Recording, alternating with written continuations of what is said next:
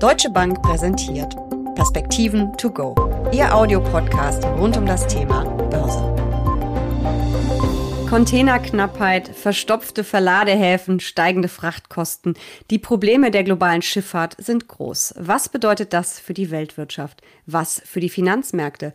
Welche Risiken und vielleicht sogar Chancen gibt es für Anleger? Darüber sprechen Uli Stephan von der Deutschen Bank und ich in den Perspektiven to go. Mein Name ist Jessica Schwarzer.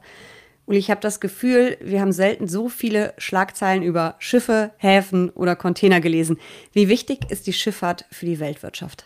Ja, natürlich extrem wichtig und äh, ich würde dir auch absolut zustimmen. Äh, das liegt natürlich an den Meldungen, die wir insbesondere aus Asien kriegen. Also es ist ja nicht nur die Ever Given, die da den Suezkanal mal spektakulär verstopft hat, äh, sondern Asien fährt Null-Covid-Strategie, insbesondere auch China, mhm. und dann werden mal Häfen geschlossen und dann gibt es dann lange Schlangen äh, davor ähm, das ist schon sehr beeindruckend, wie intensiv und wie auch abgestimmt diese ganzen Logistikketten sind. Und wenn dann eben ein Glied ausfällt, dann gibt es direkt Staus. Ähm, ist die Schifffahrt denn wirklich ein Indikator für die Konjunktur? Ich erinnere mich, dass wir zum Beispiel in der Finanzkrise ständig in der Redaktion über den Baltic Dry Index gesprochen haben. Von dem hatte ich aber vorher ehrlich gesagt noch nie was gehört. Also ist die Schifffahrt ein Konjunkturindikator? Ja, das glaube ich schon, wie der Welthandel und die Logistik. Ähm, ich bin mhm. nicht in dem Camp derjenigen, äh, die sagen, auch guck mal, 1990 fortfolgende ist doch der Welthandel so gestiegen und jetzt geht der Welthandel nur noch zurück. Das ist, äh, halte ich für Unsinn. 1990 sind einfach China, der Ostblock, Indien und so mhm. weiter dazugekommen. Dann waren natürlich die Steigerungsraten sehr, sehr groß. Dass die jetzt äh, weniger groß werden, die Steigerungsraten, das ist, glaube ich, absolut nachvollziehbar.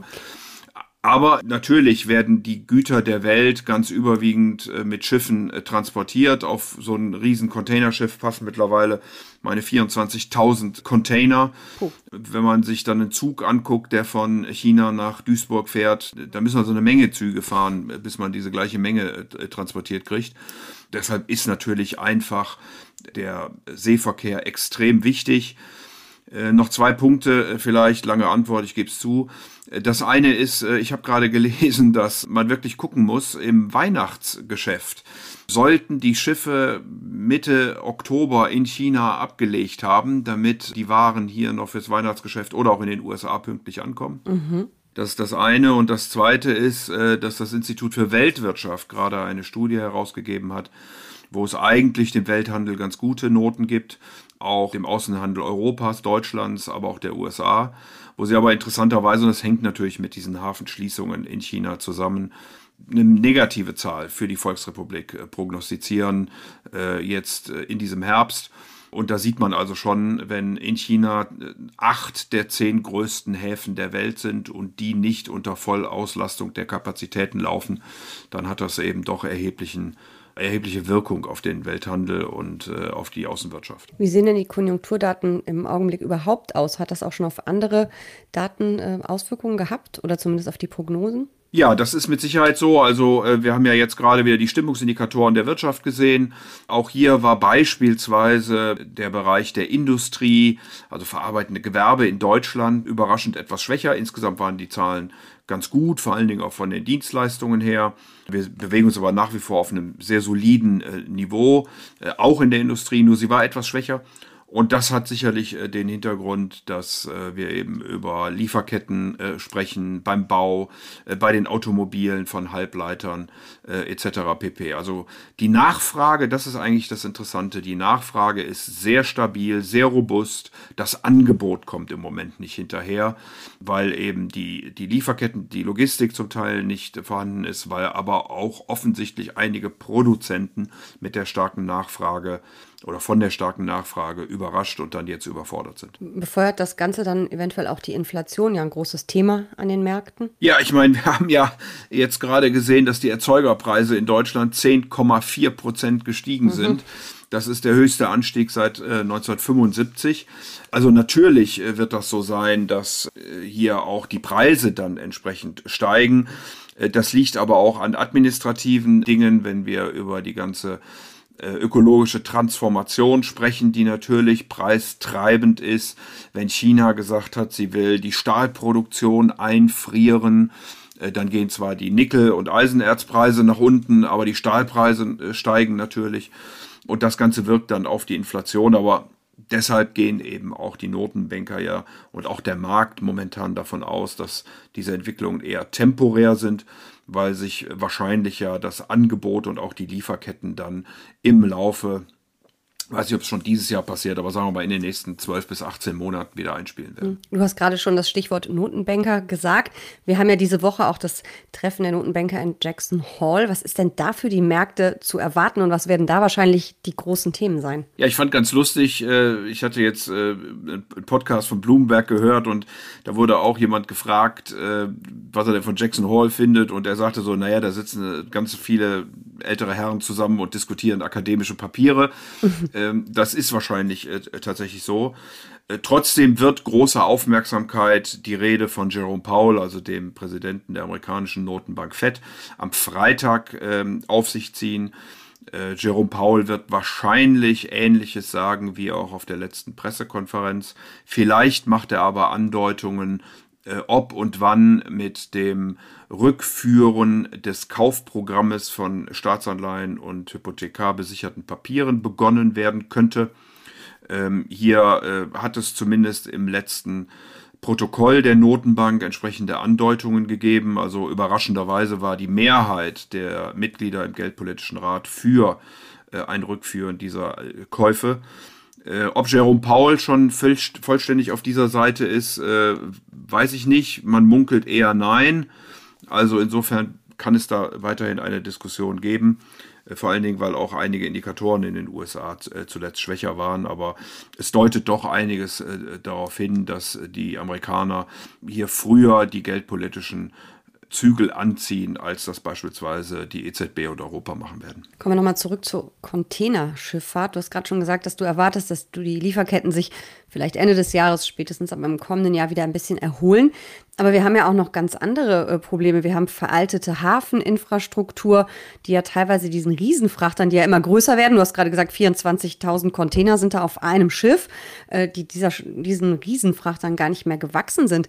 Muss da mächtig investiert werden, weil wir sonst immer wieder diese Probleme bekommen werden? Ja, das steht zu befürchten. Die Schiffe sind einfach deshalb größer geworden, ähm, um die Frachtraten dann insgesamt auch zu senken. Dann mhm. passt einfach mehr auf, auf so ein Schiff und äh, das muss ja dann auch irgendwie betrieben werden etc. Ähm, wir sehen äh, das beispielsweise an der Diskussion um die Elbvertiefung in Hamburg was das dann bewirkt, wenn die Schiffe eben so mächtig groß werden. Und natürlich müssen die Hafenanlagen entsprechend sein, also die, die Dock-Anlegeplätze entsprechend tief, die Kräne äh, entsprechend groß, die ganze Logistik drumherum so gebaut sein. Und das ist eben nicht bei allen Häfen dieser Welt so vorhanden. Ähm, da muss nachgelegt werden. Es werden auch momentan wieder Schiffe gebaut, aber das alles geht natürlich nicht von heute auf morgen, sondern braucht dann schon ein bisschen Zeit. Wie gesagt, aber der größte Punkt aus meiner Sicht ist sicherlich nach wie vor Covid, mhm. wo Container zum, zum Teil in Amerika, in Europa stehen geblieben sind, äh, nicht wieder nach Asien verschifft worden, jetzt dort fehlen, wo in Asien die Hafenanlagen äh, nicht in Volllast betrieben werden. Und das führt dann dazu, dass früher Güter von beispielsweise Shanghai nach Chicago äh, gut 30 Tage gebraucht haben und heute bei über 70 Tagen liegen. Das eine sind ja die Container, die stehen geblieben sind, aber was natürlich passiert, ist, dass eben durch diese Verknappung die Frachtkosten in die Höhe schießen. Ähm, geht es den Transportunternehmen selber sehr gut oder nicht so gut? Weil das eine wäre ja gut für sie, die stehen gebliebenen Container sind es wahrscheinlich eher weniger. Wie ist da die Lage? Naja, die ähm, haben natürlich sehr gutes Geld äh, verdient. Äh, die Frachtraten haben sich in etwa verzehnfacht. Also das muss man sich wirklich auf der Zunge äh, zergehen lassen. Es ist natürlich immer unterschiedlich, auf welchen Routen. Die Verzögerungen bei den Auslieferungen hat auch damit zu tun, dass man eben jetzt dann mehrere Häfen äh, auf dem Weg anfährt. Da sind doch einige Verwirbelungen mit im Spiel.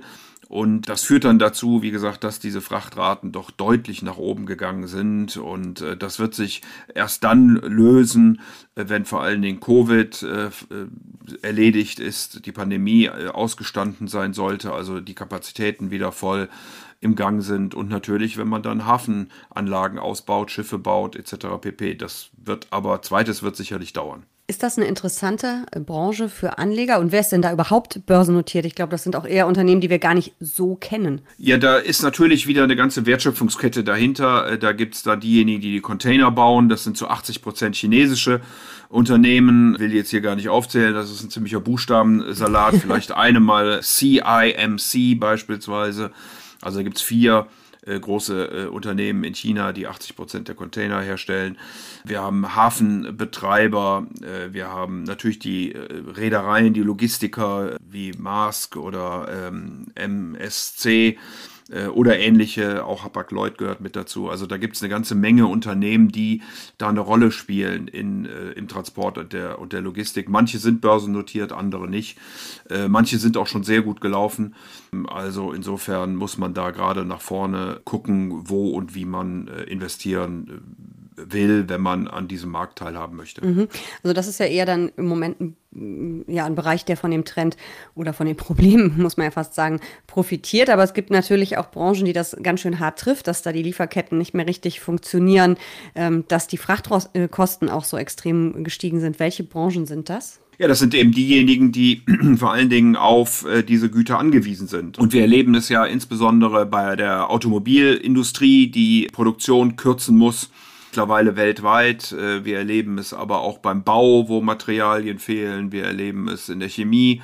Also überall dort, wo in größerem Maße Produkte und Vorprodukte, Rohstoffe transportiert werden müssen, da sind natürlich dann mhm. die Unternehmen äh, durch diese Verzögerungen bei den Lieferketten äh, entsprechend belastet. Belastet das denn auch schon äh, wirklich die Gewinne?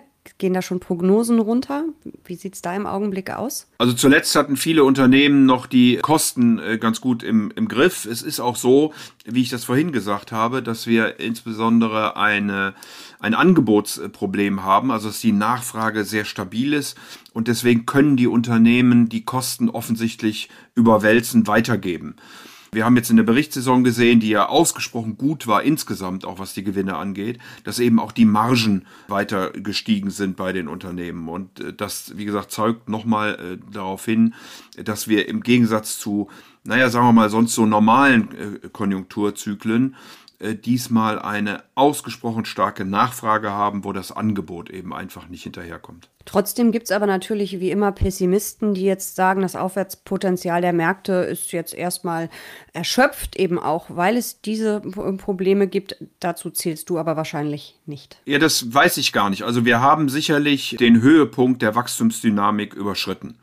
Äh, das hängt an Basiseffekten, ist ja auch völlig normal, wenn man eben ein tiefes Loch gehabt hat im zweiten Quartal äh, des letzten Jahres, äh, dann jetzt öffnet, ähm, dann hat man natürlich den größten Sprung nach oben. Also will bedeuten, ich glaube nicht, dass wir jetzt direkt negativ werden oder große Belastungen da auf uns zukommen, aber die Zuwächse werden nicht mehr in der Weise groß sein. Wir haben Stimmungsindikatoren gehabt, die auf äh, mehrere Jahreshoch gestiegen sind. Und auch diese dürften im Laufe der nächsten Monate ein bisschen zurückkommen. Die Aktienmärkte sind da relativ stark korreliert. Auch die Gewinnsituation der Unternehmen dürfte nach wie vor gut bleiben, aber die Gewinne steigen weniger stark. Also ne, wir, mhm. sie fallen nicht, also nicht falsch verstehen, sondern mhm. sie steigen einfach weniger stark. Und äh, vor diesem Hintergrund kann es natürlich mal passieren, dass wir auch eine Korrektur an den Märkten sehen. Äh, wir haben jetzt einen, einen Lauf gehabt von bestimmt 18 Monate, immense Steigerungen und dann mit einer etwas restriktiveren Geldpolitik, mit einer Regulierung in China, die das ein oder andere Fragezeichen hervorruft, mit Delta-Variante, mit äh, Geldpolitik, die restriktiver wird, kann das eben durchaus mal sein, dass die Märkte auch verschnupft reagieren und dann es mal eine Korrektur gibt. In diese Korrektur herein würde ich dann allerdings kaufen. Mhm. Also das ist jetzt schon mein, im Prinzip meine Schlussfrage. Wie gehe ich damit um mit dieser Gemengelage? Also du würdest sagen, Korrektur abwarten, einsteigen. Und wenn ich dich nochmal frage bei den Logistikunternehmen, soll ich mir die mal anschauen? Ist das spannend oder sind die vielleicht schon zu weit gelaufen? Ja, ich glaube, wie gesagt, wir haben ja vorhin schon drüber mhm. gesprochen, das ist natürlich eine ganze Wertschöpfungskette, da muss man sehr genau hingucken. Einige sind auch schon sehr, sehr gut äh, gelaufen. Wir glauben, dass man nach wie vor Zykliker haben muss. Die hatten jetzt ein paar schwere Wochen äh, hinter sich. Das ist sicherlich so. Das ist auch eine Frage, wo der Zins denn dann am Ende hinläuft, wie die Konjunktur weiter sich entwickelt, aber ich glaube, da gibt es noch einige Unternehmen, auch bei Autos und bei Tourismus äh, beispielsweise, die Nachholbedarf haben. Ähm, ich glaube, dass der Ölpreis im Moment zu stark negativ reagiert auf die Delta-Variante. Ähm, hier führe ich ja immer gerne das Shell-Urteil an. Also die Produzenten äh, werden auch vorsichtiger, was die Exploration angeht äh, von Energie, aber auch von äh, Rohstoffen, weil sie stärker haftbar gemacht wird. Äh, das Angebot äh, wird damit nicht größer, aber die Nachfrage bleibt sehr stabil. Mit steigenden Zinsen sollten die Finanzwerte gut äh, mhm. performen. Mhm. Und insofern gibt es da verschiedene Sektoren, die sicherlich einen Blick wert sind. Andere, da wäre ich dann eher vorsichtig, wenn ich so an Konsumgüter für den täglichen Gebrauch, Haushaltsgüter, wie man so mhm. schön sagt, denke oder auch den ein oder anderen Versorger. Ich glaube, da muss man nicht unbedingt jetzt investiert sein. Ein spannendes Thema, unsere Lieferketten und die geschlossenen Häfen, die stehen gebliebenen Container und was das für unsere Wirtschaft und für die Märkte bedeutet. Vielen Dank für diese Perspektiven to go. Immer wieder gern.